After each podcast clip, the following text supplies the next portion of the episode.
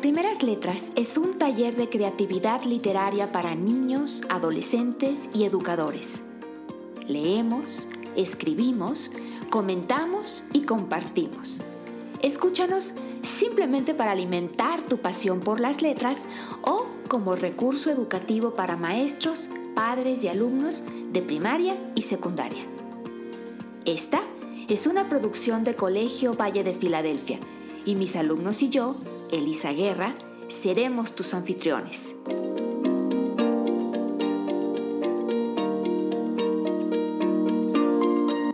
¿Ya estás listo? Comenzamos.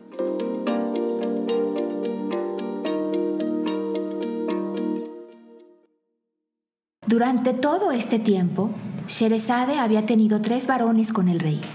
Cuando hubo terminado esta historia, se puso en pie, besó el suelo ante el monarca y le dijo, Rey del tiempo, el único de esta época y de esta era. Soy tu esclava y desde hace mil y una noches te he ido explicando los relatos de los que nos han precedido y las exhortaciones morales de los antiguos.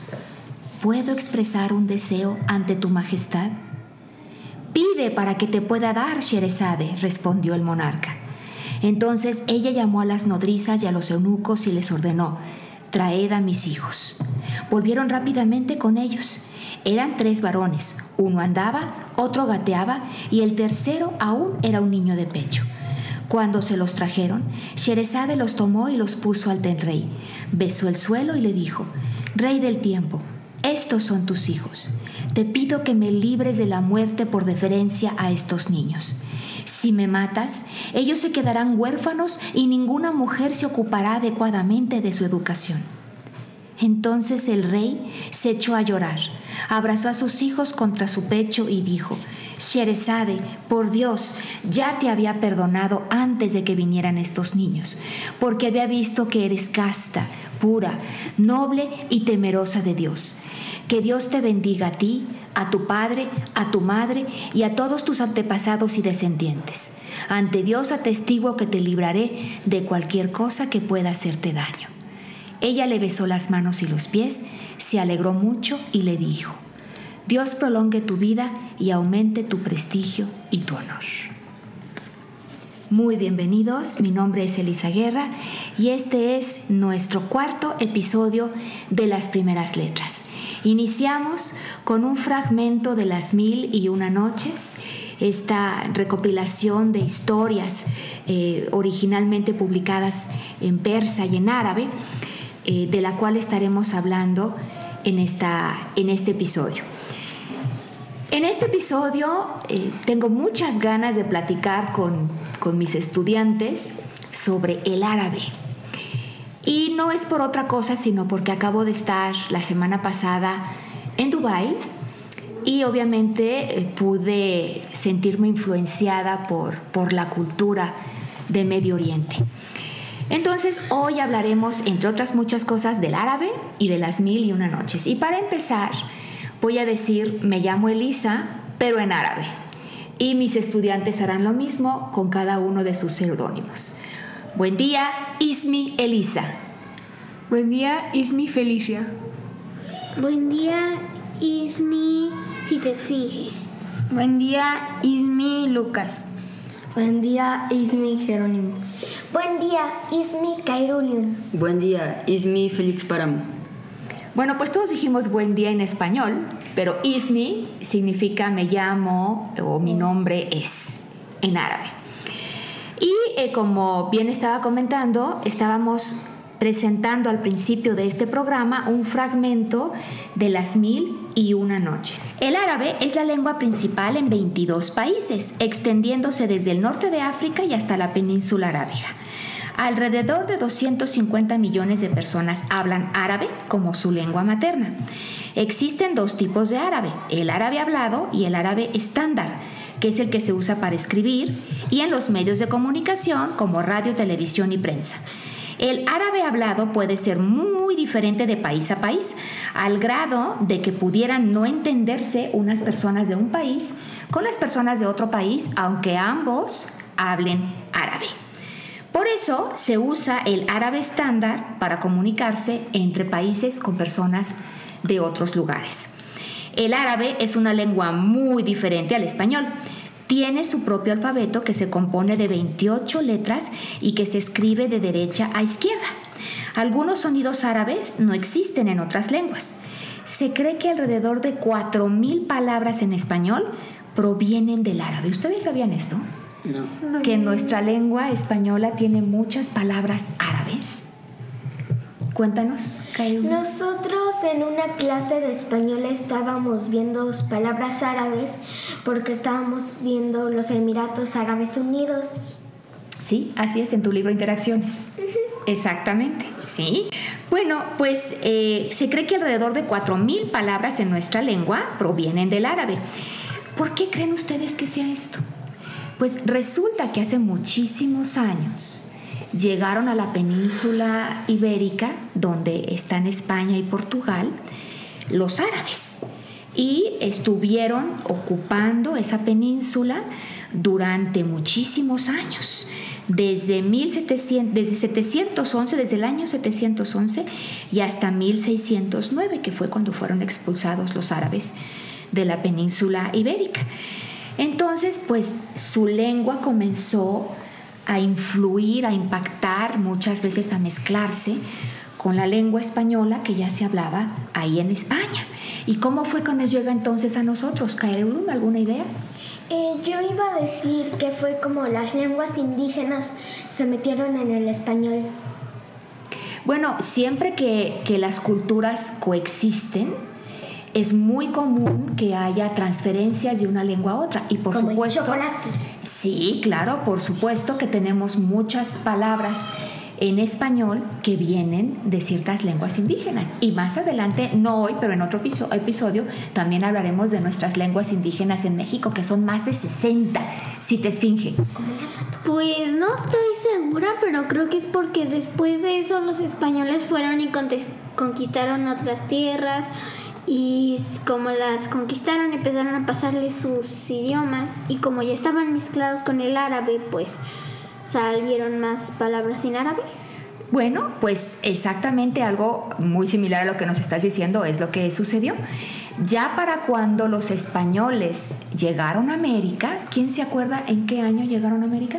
En 1400... Me acuerdo cuándo la conquistaron. ¿Cuándo? En 1521. Ok. El 13 de agosto. Ok, ¿y quién se acuerda cuándo llegaron? Fue cuando llega Colón a América, el 12 de octubre de 1492 llega a América. Y si ustedes se fijan, los árabes salen de la península ibérica en 1609. Quiere decir que para cuando llegaron a América los españoles, todavía había presencia árabe en la península ibérica. En fin, sí, ya para cuando los españoles nos trajeron su lengua, el español, ya traía esa lengua pues mucha influencia, muchas transferencias de la lengua árabe, exactamente. Y muchas de esas palabras las usamos todos los días. ¿Les cuento algunas? Sí. Bueno, una de esas palabras es ojalá. ¿Quién ha dicho ojalá alguna vez? Todos hemos dicho ojalá. bueno, ojalá literalmente significa que Dios lo quiera, ¿no? Que Dios quiera. Fíjense cómo la, eh, la parte final de la palabra ojalá es Alá, que es el nombre De un de, es el nombre de, de- de Dios para De- los árabes. para Así Islam. le llaman ellos, perdón. Para el Islam. Sí, exactamente. En el Islam el nombre de Dios es Alá. Si te esfinge. Pues ahora que me enteré de que es esa árabe me suena muy, muy extraña esa palabra. Antes me sonaba normal y ahora me parece extraña. Fíjense cómo tiene cierta cadencia el árabe, tiene mucho uso de la J, mucho uso de la L. ¿Saben ustedes cómo se dice, cómo se dicen las mil y una noches en árabe? No. No. Alflaila walaila. Alflaila Walaila walaila. No se escucha lindo, es hasta poético. Alflaila walaila. Obviamente laila significa noche. Entonces, Alf, Laila, Walaila literalmente significa mil noches, una noche. ¿no? O sea, mil más una. Mil y una noches. Y en realidad quería decir que era algo casi, casi infinito. Ahorita vamos a platicar un poquito más sobre las mil y una noches, pero vamos a hablar de algunas otras palabras que también vienen del árabe. Jirafa. ¿Ah? ¿Jirafa viene del árabe? Exactamente. La palabra zarafa es el animal jirafa que nosotros conocemos. Nuestra palabra jirafa viene del árabe. O sea que ellos también tenían jirafas allá, ¿no? En el norte de África, que es donde también se habla mucho árabe, sí, por supuesto, hay, hay, Ah, bueno, hay porque jirafas. es África. Azúcar. Azúcar es una palabra que viene del árabe. Azúcar significa azúcar. O sea, literalmente viene casi igualita azúcar del árabe al español. Y también café. Un poquito, un poquito diferente, kawa, kawa, pero café, que bueno, los árabes son famosos por su café, ¿no? sus granos de café. Ah, El ese café arábigo Yo es- dije, el color café viene de No, no, no, no, no. El café, el café que Eh, tomamos, toma. la infusión. Yo no café. Exactamente. Bueno.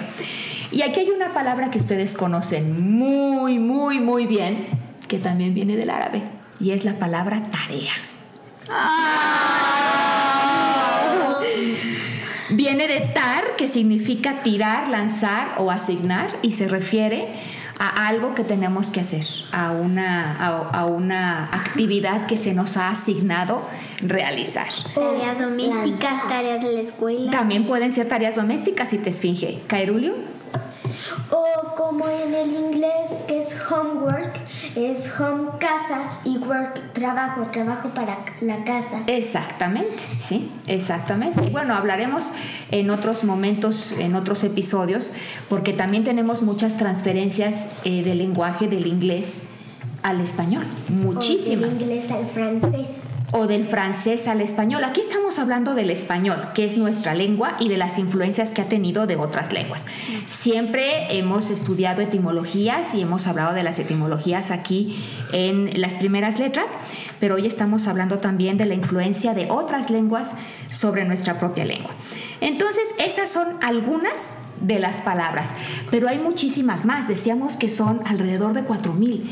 Entonces, un reto para nuestra audiencia sería que nos compartan alguna otra palabra en español, pero que tenga origen árabe. Nos gustará mucho escuchar lo que nos puedan decir. Y por favor que venga el significado de qué es cada uno. Por ejemplo, el café que era un cagua. Bueno, viene de la palabra cagua, pero el significado es lo mismo. Cagua eh, es café eh, aquí y allá, ¿no? Venía originalmente de, de cagua. Pero bueno, sí, sí, no, sobre todo, más que nos digan el significado, porque muy probablemente lo sabemos, a menos de que sea una palabra poco usual, que también las hay, si nos pueden decir eh, cómo es la palabra árabe de la que se deriva, pues maravilloso. ¿no? Bueno, eh, estábamos hablando sobre las mil y una noches, que es una de las principales obras en árabe. Por cierto, el árabe, chicos, se escribe no como lo escribimos nosotros, tiene, ya decíamos, un alfabeto diferente, pero se escribe no de derecha, no de, no de izquierda a derecha como hacemos nosotros, sino de derecha a izquierda, al revés. Y los libros también se abren al revés y se leen Ah, al revés. como los mangas. Ah, bueno, porque Japón, el japonés también se escribe en esa misma orientación. Eh, también el hebreo se escribe así. Y los libros, por ejemplo, de los judíos, siempre están al revés y cuando lo lees en judío, judío ¿En hebreo? Lo lees, digo, en hebreo, lo lees al revés. Bueno, de hecho, nosotros decimos que al revés, pero para ellos está al derecho. Y ellos son los que dicen que nosotros tenemos el libro al revés. Todo depende desde el punto de vista, ¿no? Digamos que lo hacen al revés de como nosotros lo hacemos y nosotros lo hacemos al revés de como ellos lo hacen, ¿no? ¿Quién está al derecho y quién está al revés? ¿Quién sabe? Simplemente son diferentes maneras de, de escribir cada una de nuestras lenguas. Y eso me parece interesantísimo, ¿no? Como en, todos, en todas partes del mundo puede haber tantas y tantas diferencias culturales y de lenguas. Bueno, pues entonces estábamos platicando sobre eh, las mil y una noches. Y yo leí un fragmento pequeñito, ya casi del final de la historia. ¿Alguien ¿Alguien conoce un poco de esta historia que nos quiera comentar? Se trata de que un rey se va de viaje y por un largo tiempo y cuando regresa ve a su esposa con un esclavo. Entonces mata a la esposa y cada noche el visir le tiene que traer una esposa para casarse con ella y al amanecer matarla, hasta que llegó Sherezade, que le contó cuentos por mil y una noches. Por eso, de eso viene el título. Las mil y una noches. ¿Alguien tiene alguna otra idea que nos quiera compartir sobre esta historia? Eh, pues sí, que logró Sherezade como Salvarse. salvarse porque se quedaba siempre como en las partes más interesantes, las que te dan intriga y el rey le daba más tiempo para contárselas. Así es. Eh, esto que estaba sucediendo en el reino era una tragedia espantosa, ¿no? Porque imagínense ustedes que todas las noches el, el rey se casaba con una jovencita diferente, obviamente del reino y a la mañana siguiente la asesinaba. Y esto era porque él estaba muy dolido, porque su esposa no le había sido leal, no le había sido fiel, y, como que se le metió la idea a la cabeza de que todas las mujeres eran iguales. Entonces se casaba cada noche y cada mañana asesinaba a su esposa y tomaba una nueva esposa esa noche. Imagínense hasta que ya casi no quedaban eh, muchachas en el reino. Si te esfinge. Se logró salvar, salvar, creo yo, porque lo encantó con sus historias. Sí, eh, nos cuenta la historia que Sherezade era muy culta, había leído mucho, sabía muchas cosas, entonces de alguna manera su inteligencia la salvó. Eh, se me había olvidado decir que Sherezade era la hija de visir y del visir y tenía una hermana llamada Donaizade o algo así. Ah, no, no. Bueno, de hecho, la hermana de Sherezade eh, juega un papel importante porque ella tenía un plan. Y no era solamente un plan para salvarse a sí misma, sino también para salvar al reino y a las jóvenes del reino de ese destino macabro, ¿no? Eh, Ya lo encontré, era Doña Sada. Doña Sada. Y bueno, de acuerdo a la historia, las dos eran muy hermosas y sí, las dos eran hijas del visir, que era un ministro, un, un oficial que servía al rey, si te esfinge. No me quedó claro, entonces, ¿quién fue la que salvó a las mujeres? ¿Dona Isade o Sherezade? Fueron las dos porque Sherazade dijo, yo te voy a mandar a llamar y tú me dirás, oye hermana, ¿puedes decir uno de tus hermosos relatos? Y entonces, cuando se acababa la historia, digo, cuando era la mañana, a la siguiente noche, la doña Sade decía, ¿puedes continuar con tu relato, por favor? Y la otra Sherezade contestaba con amor y con... Pues que si el rey le daba permiso de, hacerlo. Resulta que Sherezade, ni modo que le dijera al rey la noche antes, la noche que se casaban y la noche antes de que la iba a matar, eh, oye rey, ¿quieres que te cuente un cuento? Pues a lo mejor el rey le hubiera dicho, claro que no, no, no, no sabemos, era como algo. Entonces era plan de Sherezade eh, que el rey escuchara las historias y su plan era que dejarlo picado con las historias para que de esa manera no la matara y se esperara la siguiente noche para que continuara con la historia. Entonces, eh, lo que pasó, eh, según esta narración, es que Sherezade se puso a llorar en la, en la noche en la que se casó con el rey. El rey le preguntó por qué, por qué lloraba. Él le dijo que extrañaba mucho a su hermana y que por favor la mandara a llamar para que ella pudiera despedirse de su hermana porque ya sabía que a la mañana siguiente iba a morir. Entonces el rey se compadeció de ella y le permitió que mandara a llamar a su hermana. Viene su hermana y la hermana entonces es la que le pide a Sherezade que le cuente uno de sus cuentos, pero el rey estaba ahí, como habían acordado, exactamente, esa era parte del plan. Entonces ella empieza a contar una historia, pero la habilidad de Sherezade era, ella contaba la historia durante toda la noche. Y cuando ya llegaba la mañana interrumpía ahí la narración, pero siempre interrumpía en un momento importante, impactante de la historia, de manera que el rey quería saber más, pero si quería saber el resto de la historia tenía que esperar a la siguiente noche, ¿no? Que fue lo que pasaba cada noche. Al llegar la mañana, Sherezade decía, bueno, pues ahora voy a, detenerme, pero si quieren escuchar el resto de la historia y si el rey me deja vivir un día más, hoy en la noche continuamos. Y la primera historia que contó fue la historia del mercader y el efrit. Y fueron muchísimas historias. Ahora, una característica de esta obra es que las historias están engarzadas, están encadenadas. Todavía no acaba una historia cuando ya empieza la siguiente historia. Sí. De manera que nunca terminaba, era como una historia sin fin, porque una historia se engarzaba con otra y luego con otra y luego con otra. En esta viene que dice, en el final dice, bueno, pero está mejor la del pescador y el efrit. Y entonces la cuenta y luego viene la historia que cuenta el efrit y la historia del pescador. Y luego llegan de que va con unos peces, la historia de los peces. Y luego Sí, de un personaje saca otro, exactamente. del Rey. ¿Quién recuerda algunos de los cuentos de las mil y una noches? Se han hecho muchas adaptaciones para niños. Em, Aladino y la lámpara mágica. Claro. Creo que también. Alibaba y los 40 ladrones. Sí. es el que Simba del Marino. Simba del Marino. Historia del joven encantado y de los peces. Ok, que no es tan conocida. ¿Alguien más? El pescador. ¿Alguna que ustedes hayan leído? ¿Alguna parte que les haya Ah, gustado? yo no me acuerdo, pero hay una donde. O sea, saca como un espíritu malo, el pescador. Por eso es la de el- historia del pescador. Y lo engaña y lo vuelve a meter a una. como un botecito. Es Y lo avienta al del pescador y el efrit.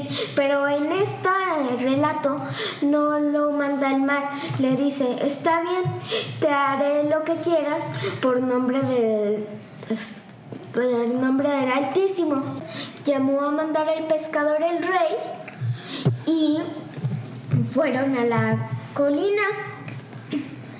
Ahí vieron un castillo y entonces el rey entró para saber qué pa- cómo se habían creado las colinas y eh, el río.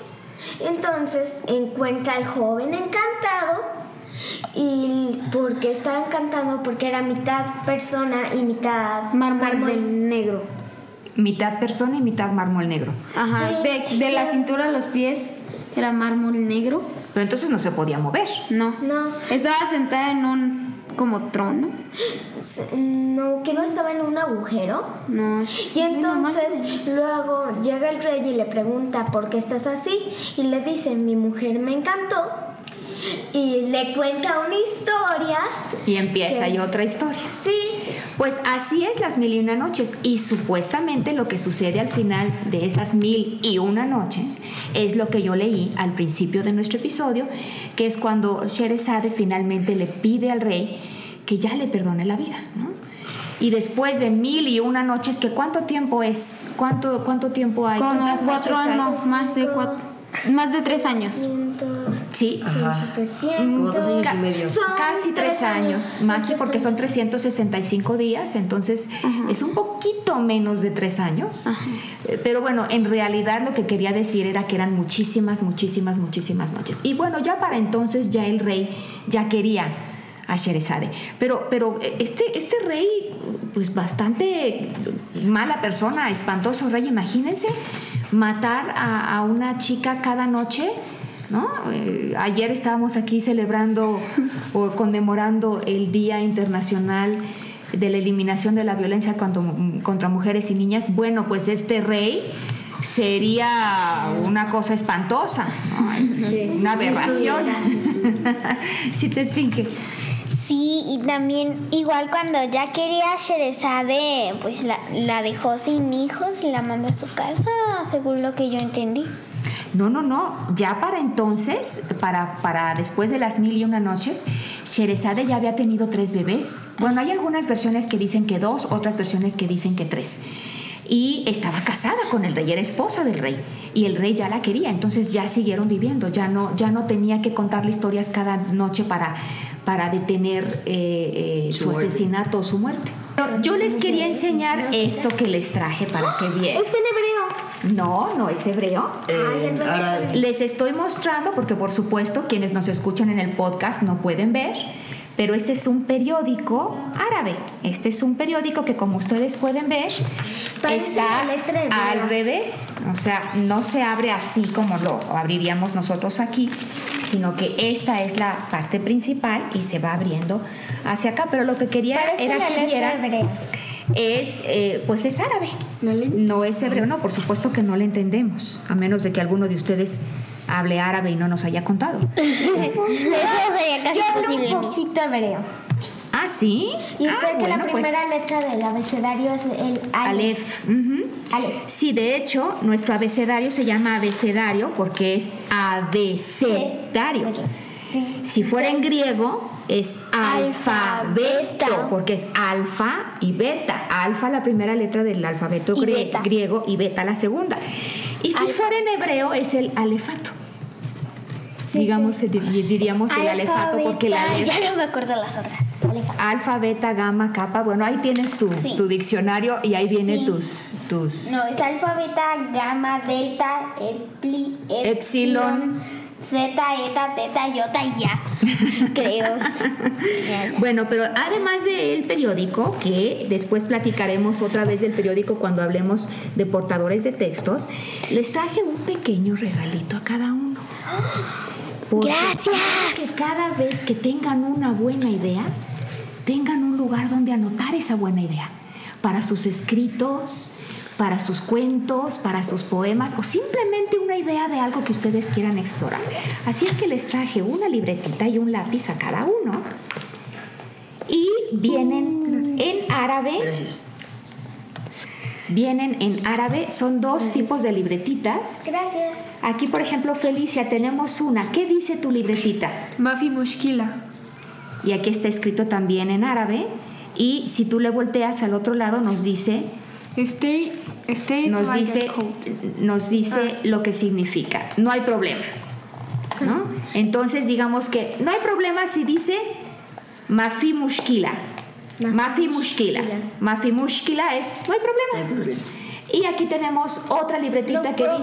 dice Yo fe, mafi. shofe mafi, que significa ¿Qué hay? WhatsApp. ¿Qué sucede? ¿Qué hay? ¿Qué pasa? ¿No? ¿Cómo estás? WhatsApp. WhatsApp. WhatsApp, tal cual. Sí, bueno, porque viene la traducción al inglés, no, no al español. Y les traje también un lápiz y los lápices también trae cómo se dicen algunas cosas. Quiero el morado. Yo quiero el azul. Pues vamos a ver. Yo quiero un azul. Luego ya se los Ah, intercambian. Yo quiero un verde. ¿Verde? Sí, si no les gusta luego se intercambian. Ok. Vamos a ver qué dice su lápiz, el que tienen, el que tiene cada uno de ustedes. Yo tengo uno naranja que dice calas y que significa hecho, ¿no? Algo que ya hice. Listo, calas, listo. Tú tienes uno azul y qué dice Félix. Yo fe mafi. Ah, exactamente lo mismo que dice tu libretita. Igual que tú, Kairulum, tienes también el lápiz azul que dice lo mismo. Lucas y Jerónimo tienen el verde. ¿Qué dice? Mafi Mushkila.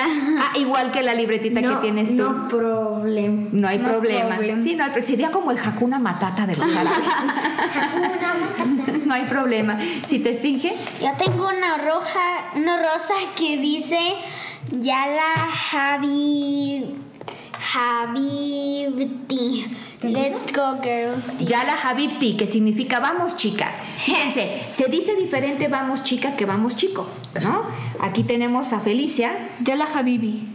Let's, Y es- let's go, mate. Vamos. le pusieron mate, que ahí yo estoy muy insegura de esa traducción, la estuve buscando. Y es más bien como vamos chico, en vez de vamos chica, vamos chico, pero es como si se lo dice una chica a un chico y a lo mejor es tu chico, ¿no? Vamos querido, una cosa así. Vamos amigo, vamos querido. Entonces, Yala Habibi le decimos a un chico y Yala Habibti a una chica, ¿no? Entonces yo le diría, Yala Habibti es vamos chica o Yala Ha- a las chicas, Yala Habibi a los chicos. Bueno, ¿todo el mundo conforme con su lápiz o alguien quiere algún cambio con el lápiz No, naranja? está bien. Yo está bien. Yo. Y si no, se los pueden cambiar entre ustedes si ustedes quisieran. Bueno, y acuérdense que deben de escribir sus ideas siempre que puedan. Ya tienen una libretita chiquita que pueden llevar con ustedes a todos lugares. Pónganle su nombre y escriban sus ideas para que compartamos siempre muchas cosas. Claro, hay que sacarle punta. hay que sacarle punta. en la nada. Hay que sacarle punta. Puedes escribir Bueno. donde quieras. Nuestro podcast, como ya habíamos comentado, está inspirado en el programa del Canal 22, La Dichosa Palabra, y una de sus conductoras, Laura García Arroyo, publicó un libro titulado Funderelele. En este libro, la autora nos cuenta cómo ha llegado a descubrir palabras muy diferentes, muy diversas, muy, Muy inusuales, quizás no tan conocidas para muchos de nosotros. Y ha sido nuestro nuestro Apoyo. eh, sí, apoyo durante este programa y en el, en el episodio pasado dijimos que íbamos a escribir un cuento, un poema, un texto que incluyera nuestra palabra de ese episodio. ¿Quién recuerda? Exactamente, onicofagia. ¿Y qué significaba onicofagia? Eh. Jerónimo. Eh, con miedo a morderte las uñas. Sí, Comerse comerte las, las uñas. uñas por comerse nervios. las uñas, sí. Comerse, las uñas. por nervios. Entonces tenemos aquí algunos trabajos y vamos a pedirle a Caerulium que nos lea su poema titulado Por nervios. Para allá de que, por nervios, te dé tu típico ataque de onicofagia. Pues por ese ataquecito, porque así lo llamas, terminas con sustancias en tu panza. Ok. Ok, ¿qué opinamos? ¿Quién quiere hablar primero? Está bonito. Sí, Se me hizo bonito. ingenioso. Con las palabras de ataquecito, sustancia. Panza. Puse sustancias porque a veces terminas comiendo drogas o alcohol porque te está porque vienen en el aire sin que lo sepas porque están en la atmósfera y entonces de uñas. Bueno, sí, se me hace más fácil que comas esmalte de uñas a que comas tanto así como drogas de. A lo mejor la mugrecita y muchas cositas que van sí, quedando. es que también estuve platicando con mi abuelo porque él siempre me ha apoyado con los poemas y de hecho, como ya había comentado, él me manda un poema cada noche. Sí, sí, eso nos lo habías contado. Bueno, pues definitivamente cuando te comes las uñas te comes otras cosas que vienen con las uñas. Sí. Oh, no creo que te vayas a emborrachar con las uñas. Pero de que te comes otras cosas con las uñas sí te comes. Es que vienen por el aire porque no sé si nota, pero siempre están dejando la basura por la calle o dejan El caso es que podríamos estar ingiriendo sustancias tóxicas, pero yo creo que el principal problema de comerse las uñas es precisamente que te vas quedando sin uñas, Sí. ¿no? Y ahora vamos a leer entonces el texto de Si te esfinge. Si te esfinge, ¿nos puedes leer tu poema? Una como varias. Una chica soy, una de varias, que no solo hoy, onicofagia y uñas, uñas devastadas. Wow. Muchas rimas. Está padre. Me gustó. ¿Qué les gusta? A mí me gusta que es como minimalista el poema, ¿no? Es corto, pero, Pero es, te es- da bien sí, entender. onicofagia y uñas y uñas de- devastadas. No te, no te explica más, simplemente te dice onicofagia y uñas. Pues si te las comes, pues están devastadas. Sí. Sí, eh. Eh, conmigo mis poemas son por lo menos de ocho versos porque mi mamá me dice, si no tiene más de ocho versos, no es poema. Claro que sí puede ser poema y tenemos un ejemplo eh, para que se lo digas a tu mamá. Eh, los haikus japoneses son poemas que ¿Haiku? tienen sola haiku. Haiku. Algún día vamos a escribir haikus aquí. Haiku. Haiku. Haiku. Son poemas de tres líneas nada más y generalmente hablan de la naturaleza. Pero ya algún día hablaremos de los haikus. Hoy no nos da mucho tiempo. Pero no, ¿cómo pueden hacer un poema de tres líneas si solo podrían rimar dos? A menos de que rimen las tres últimas palabras. A ver, ¿ustedes creen que siempre tiene que haber rimas? No. ¿En los poemas? Bueno, por lo menos una sí. Yo digo que los poemas es como transmitir lo que tú piensas, Sí, en, en versos. tus emociones. Y no necesariamente tienen que tener rimas. ¿Tú querías decir algo? Sí, yo de Alexander. Del doctor Rubio. ¿Qué querías decir? Pues yo había escuchado que tiene como unos premios y que está como ayudando en Colombia en las escuelas para algo de la paz porque creo que vio que alguien se haya un asesinato de un niño Ya no estudiantes. Uno de sus alumnos. Uno de sus, sí, uno de sus alumnos Y- fue asesinado. No, no, yo creo que eso lo inspiró a, a seguir adelante Pues vamos a tener la oportunidad de platicar con él, pero en el próximo episodio, que todavía no es. Vamos a leer eh, nuestro último trabajo de, de este episodio, que me llamó mucho la atención porque su autor, Félix Páramo, inventó una palabra nueva, La onicofobia. la onicofobia. Se fue por onicofobia en lugar de onicofagia. Como que se quedó con la nomofobia de, de nuestros episodios, de uno de nuestros episodios anteriores, y entonces creó una nueva palabra.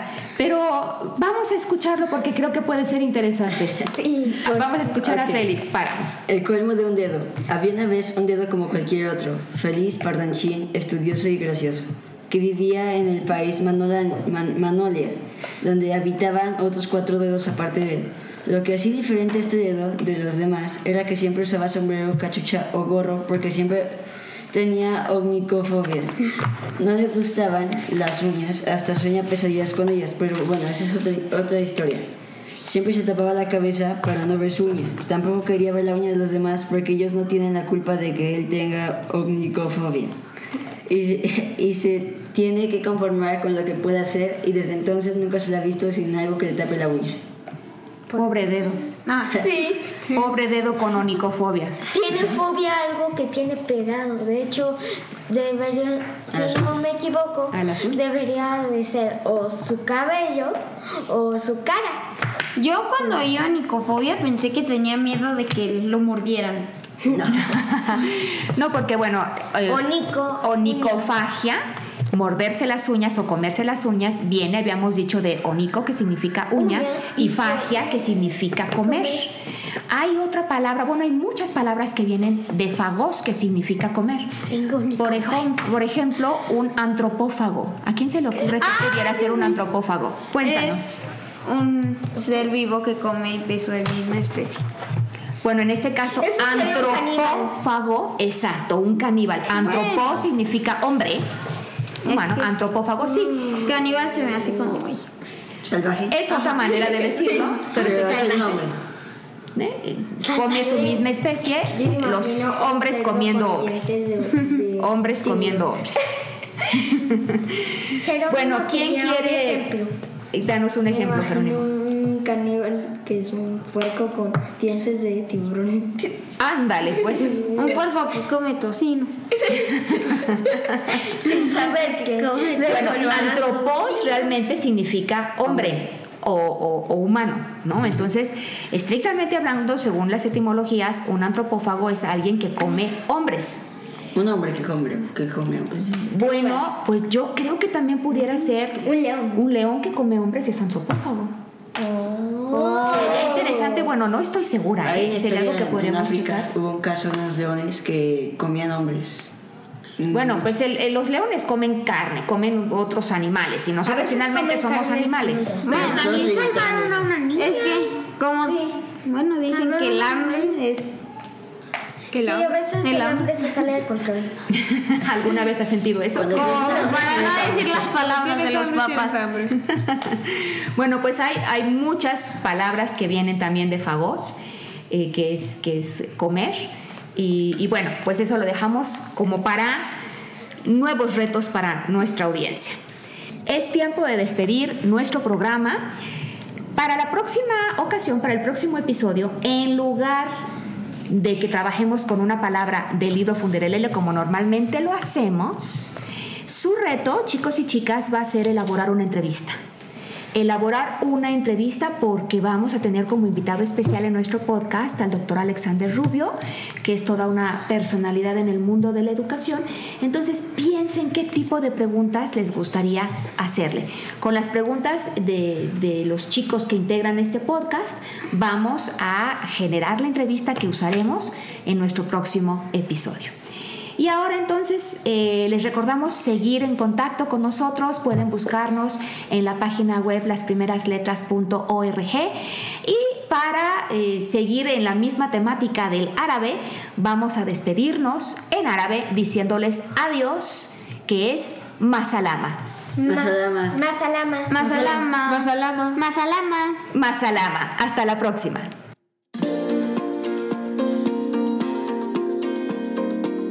Gracias por haber escuchado este episodio de Las Primeras Letras. En nuestra página web lasprimerasletras.org encontrarás planes de clase para cada programa y enlaces a nuestros medios sociales. Si te gustó lo que escuchaste, por favor, suscríbete a nuestro podcast y conviértete, como nosotros, en un embajador de las letras.